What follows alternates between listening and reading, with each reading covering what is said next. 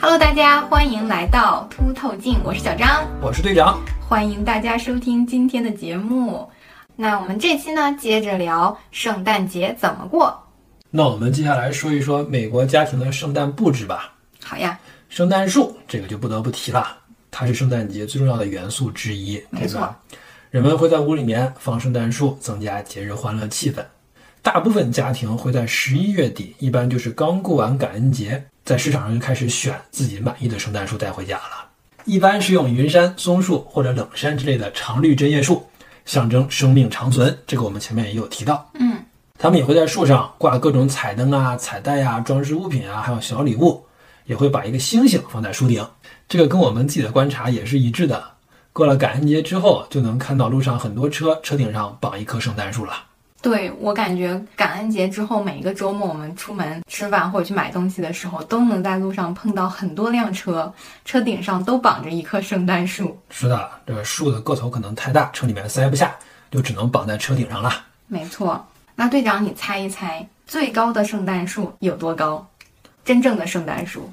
三十米，那有记录显示的最高圣诞树一共有大概六十七米高的样子。这么高啊！对，这是在一九五零年在西雅图的一个购物中心展示的一棵冷杉。一棵树长这么高，砍过来做圣诞树，想想其实挺可惜的。对，那六十七米有多高呢？大家可能没有直观的感觉，它相当于有十二个长颈鹿叠罗汉的一样叠起来，有那么高。就是非常高了，二十层楼了差不多。对，因为很多美国家庭其实习惯是砍一棵真的圣诞树回家嘛。那其实，在美国也是会大面积的种植这个圣诞树，快到圣诞季的时候会把圣诞树砍掉卖出去。是的那么每年呢，大概会有四千五百万棵圣诞树被种下。这是个挺大一个产业。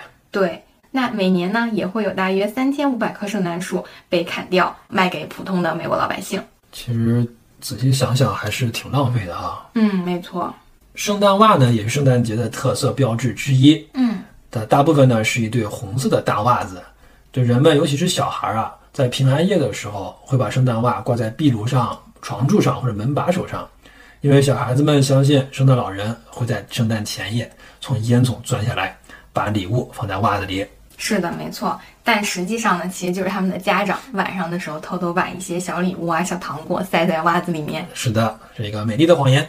那除了圣诞树和圣诞袜以外呢，圣诞花环也非常常见。那到了圣诞节期间呢，美国的老百姓就会把圣诞花环挂在自己家大门的门口，用来做装饰，象征着圣诞节的到来。是的，那圣诞花环呢，通常是用绿色的藤条或枝叶编织而成。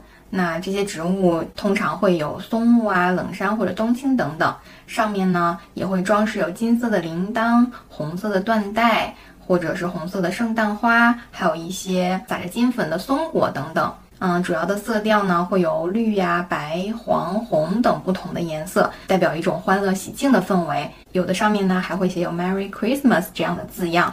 是的，据我们观察，确实也几乎是家家户户门口都会有这样一个花环，就是颜色不可能不太一样，大小不太一样而已。对，有的颜色偏金色为主色调，有的呢是绿色为主色调，还有是红色为主色调的。是的，那刚刚说到这个圣诞花环上通常会有圣诞花，那大家可能会疑惑这个圣诞花是个什么花啊？它其实严格意义上说不算是一个花，这个植物呢下面是深绿色的叶子，那最顶层的叶子呢突然变成了火红色。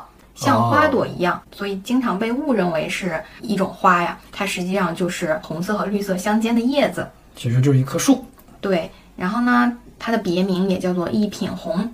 这个一品红啊，跟圣诞节的关系也源自于16世纪的墨西哥。嗯，墨西哥确实也是一个受基督文化影响比较深的这么一个国家。据说当时啊，有一个在圣诞夜流浪在路边的小姑娘，因为没有钱来给基督买礼物，她呢就被天使启发，收集草籽种在教堂边上。嗯，这些草籽呢，突然就长出了红色的花，就是我们说的一品红啦。此外呢，大多数的美国家庭都会在自己住的房子的窗户啊、门框啊、阳台，甚至全屋里面都挂上彩灯进行装饰，烘托浓厚的圣诞节的节日气氛啊。甚至他们在门前的院子里还会摆上用彩灯装饰的雪橇啊、雪人以及各种各样的圣诞形象。这美国老百姓真的是特别擅长在节日期间搞事情啊！据我们观察，他们布置起自家院子也是非常的疯狂啊。对我们周围的小区，真是充斥着各种各样的这个圣诞的装饰。尤其到了晚上，开车回家的时候，这周围的小区一路开下来，你就感觉像是走进了一个灯展。 来逛庙会了，没错，就虽然说没有一个什么硬性要求说这个灯啊要布置成什么样子，但是你感觉他们每家每户就是在默默的竞赛，暗暗较劲。就是你家门口放一个观音，我家就得放一个如 来。这开玩笑啊，观音是不存在的，如来也不存在。但是圣诞老人是有的， 是的，我感觉他们私底下都会在排名。对，尤其是家里面有小孩的，可能小孩会回家说他家门口有一个这个，我也 要。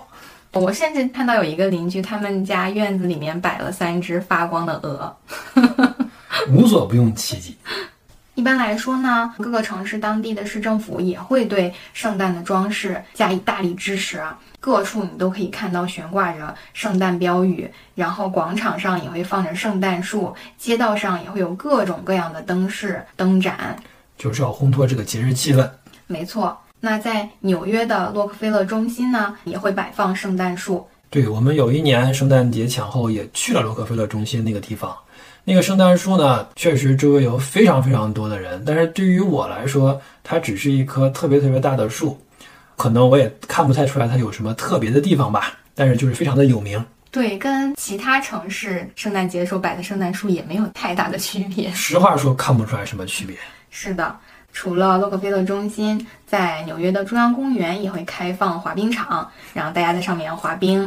是的，这个在很多美剧里面也会有体现的。那我们说，圣诞树顶上一般都会有一颗星星，对不对？是的，一闪一闪。那在纽约的这个洛克菲勒中心摆放的圣诞树上面，它其实也有一颗星星，那可能太高了，都看不到了。但不一样的是，这一颗星星它是由三百万颗施华洛世奇水晶组成的。那是得放得高一点呀、放得低就上去了。当时我可完全没有注意到这颗星星有什么不同。是我们有眼不识泰山了。那为了庆祝圣诞节呢，我们居住的城市也会有一年一度的 Light Up Night 圣诞点亮夜这样的庆祝活动。是的，也是非常的热闹啊。是那天晚上呢，市政厅和市中心都会有圣诞树的点亮仪式，所有的人都聚到圣诞树的底下，然后倒数，一起等待着圣诞树被点亮。点亮的同时呢，市政厅的屋顶还会燃放烟花进行庆祝。也是非常的热闹。那在我们的市中心呢，有一棵六十五英尺高，也就是二十米高的圣诞树，上面挂满了各种各样的灯饰。对，这上面的灯呢是会变颜色的。是的，也会有各种各样的图案在上面显示。那这个圣诞树的下面呢，还有一个圆环的溜冰场。在 Light Up Night 那天当晚呢，也会有穿着圣诞老人服装的小孩儿进行溜冰表演。确实非常有节日气氛。没错，那同时呢，在市政大厅呢，也会有姜饼屋大赛的展览，我们也会把图片贴在 show notes 里，大家有兴趣的可以点击查看。因为我们这个城市临着一条河，河上呢有两个相邻的桥，这两个桥也叫做姐妹桥啊。在这个 Light Up Night 的当晚呢，这两个桥也同时被点亮，上面也有灯饰，大家也会跑去观看。除此之外呢，在街头也有各种各样免费的演唱会，也会有免费的交响乐。那我们之前说到，圣诞节它是一个非常商业化的节日，是的，因为人们在这一整个月啊都会疯狂的购物，主要是用来给朋友啊、家人啊送礼物，他们会花很多钱在这上面。是的，家长呢会给小孩买礼物，然后放在圣诞树底下，假装是圣诞老人送的。嗯，那也会额外给小孩买别的礼物，写明是自己送给小孩的。真是有心了。是的，然后呢，家里的成年人之间还会互相送礼物，因为美国人通常都是会有一个很大的家庭，家庭成员非常多嘛。那在这样的大家庭里面，如果有一个比较年龄比较小的小孩儿，那他过圣诞节的时候，有可能会收到十几份、二十份礼物之多。这个就是生活在一个大家庭里面的好处啊，做这个小孩儿一定是非常幸福。太幸福了。说到这儿呢，想起来我们公司也会在圣诞节前举办这个礼物交换活动，嗯，就跟大家说准备一个大概二十块钱左右的礼物包好，到时候大家可以互相交换。今年呢，因为时间太仓促了，我没有来得及准备，希望明年可以参加吧。所以这是一个自愿参加的活动，不是强制每个人都要参加的。是的，自愿报名。那这个二十刀的礼物是必须要一个实体的礼物，还是说我买个 gift card 也行呢？一般来说，大家都会花一点心思买一个比较特别的礼物吧，这样收到礼物的人打开之后也会有一个惊喜的感觉。嗯，有道理。那其实美国人在互送礼物上真的是有各种各样的花样和由头啊。那这里就不得不提到一个叫 Secret Santa 的这个游戏，哦，这个是个什么呀？这个 Secret Santa 其实这个游戏通常是在比如说学校啊，或者是公司常常进行的一个游戏，就是说在圣诞节前啊，参加这个游戏的人每个人会抽到一个送礼对象，但呢这个对象是对别人是保密的，只有你自己知道你这个送礼对象是谁。就你知道你的礼物送给谁是的，啊、哦？所有人都不知道别人他的送礼对象是谁，只知道自己的。明白。那同时呢，每个人也会写下来你自己今年想要的圣诞礼物有哪些，嗯，那这样呢，给你买礼物的人就有知道买哪些你会喜欢，就不会买一个你完全不喜欢的东西。没错。然后呢，到了圣诞节聚会这个 party 的时候呢，大家就会按照这个送礼对象的这个名单送出礼物，同时呢，互送礼物的这个名单就会揭晓，大家也就会知道送礼给自己的这个人是谁了。那这个人呢，就是自己的 Secret Santa。啊，这也非常有意思啊。那还有一个我自己也觉得比较有意思的庆祝圣诞节的形式，就是买一个 Advent Calendar，就是圣诞倒数日历。这个给我们讲一讲是什么呀？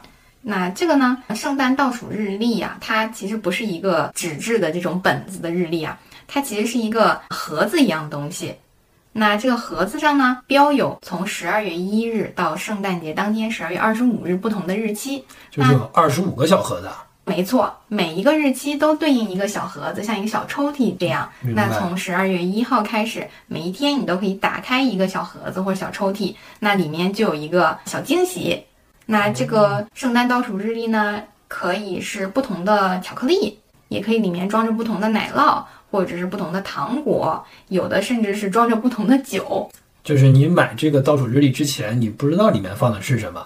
对你只知道它的种类是什么，你知道它是一啊个巧克力的圣诞倒数日历，或者是糖果的圣诞倒数日历。哦，那还有更夸张的，还会有宠物零食的圣诞倒数日历，就是每一天你打开一个盒子，然后哦，它有一个宠物零食， 你把它给你的宠物，那对自己完全没有什么刺激啊。就是图一个开心。这个圣诞倒数日历呢，我个人非常喜欢，但是今年我没有来得及买呀、啊我想买的时候它已经下架了。来年继续努力。对我打算来年的时候买一个巧克力的圣诞倒数日历给自己。到时候可以再跟大家分享。说到圣诞礼物呢，目前世界上最大的圣诞礼物是法国送给美国的，你猜猜是什么呢？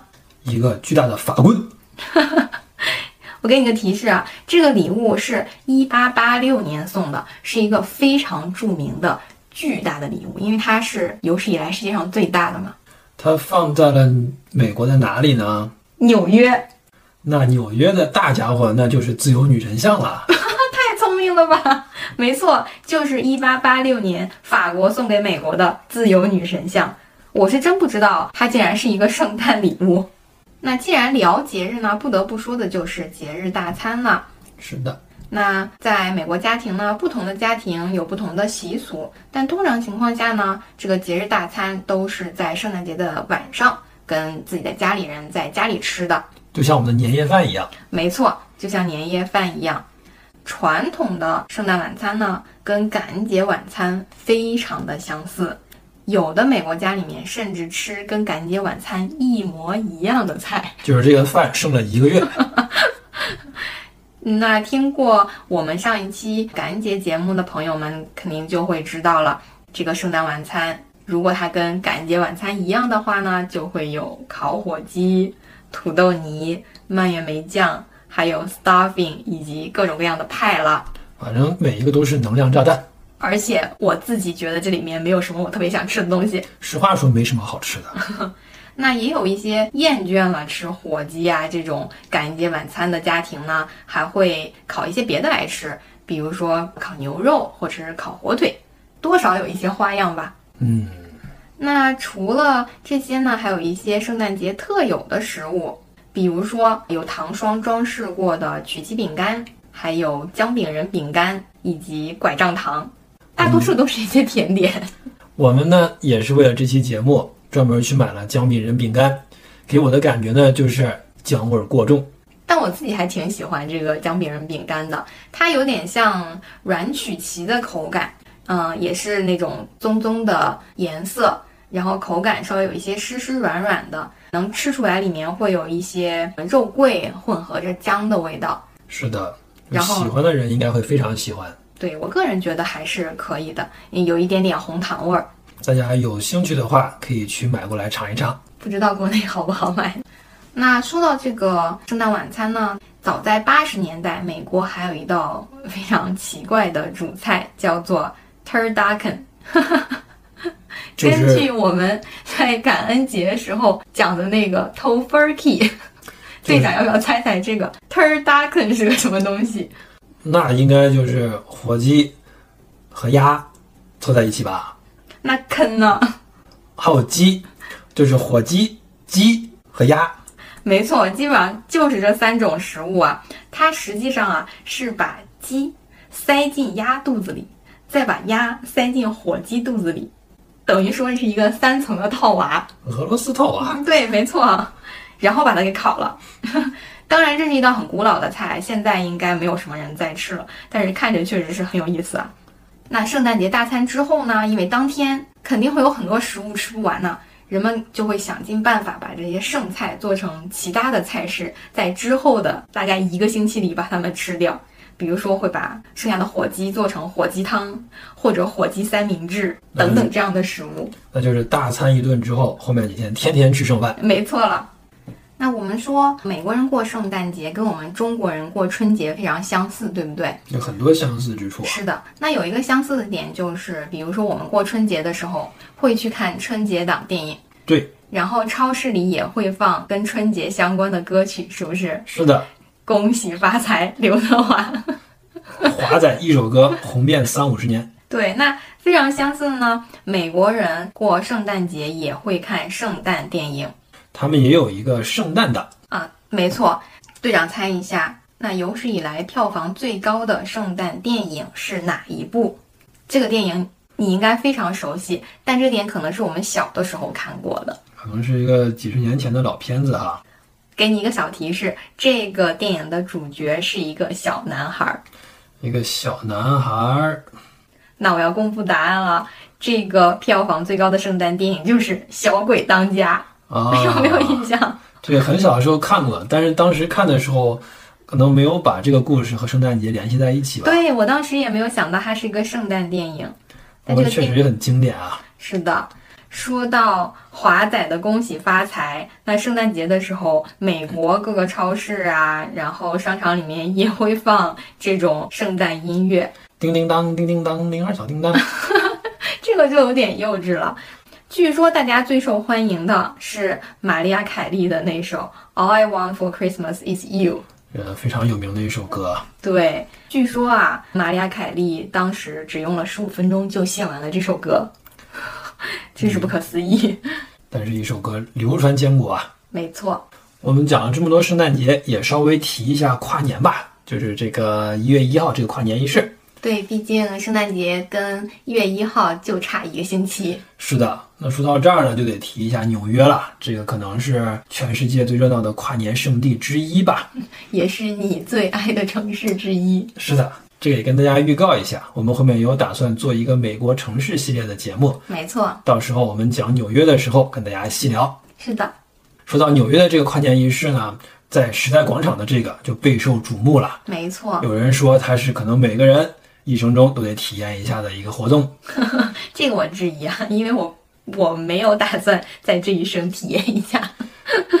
它的这个降球仪式有着一百一十多年的历史，那还蛮久的，它一般是在美东时间，就是纽约当地时间跨年夜那天晚上十一点五十九分开始，在这个降球的六十秒钟，这个彩色的抱石球啊，就沿着特殊设计的旗杆缓缓下降，下降四十三米。一个闪耀的灯球，是的，标志着这一年的开始。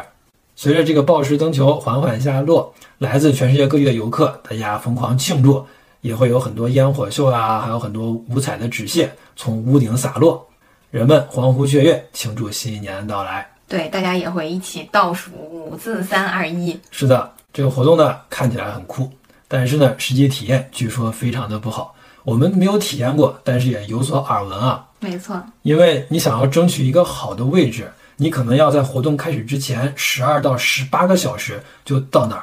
也就是说那天一大早就要到这儿了。对，因为你占了你的位置之后，你一旦离开，你就再也回不去了，因为人太多，所以说人们会在之前先吃饱喝足，因为那些披萨呀、汉堡啊这些快餐食物，可能警察会不让你带进去，嗯，所以说人们可能会带一些这个能量棒啊、这个巧克力这些来充饥，而且这个是纽约的冬天，所以天气非常寒冷。纽约的冬天真是太可怕了，太冷了。还有一点让人很崩溃的地方就是，你在时代广场等这个活动的过程中是没有可以用的厕所的。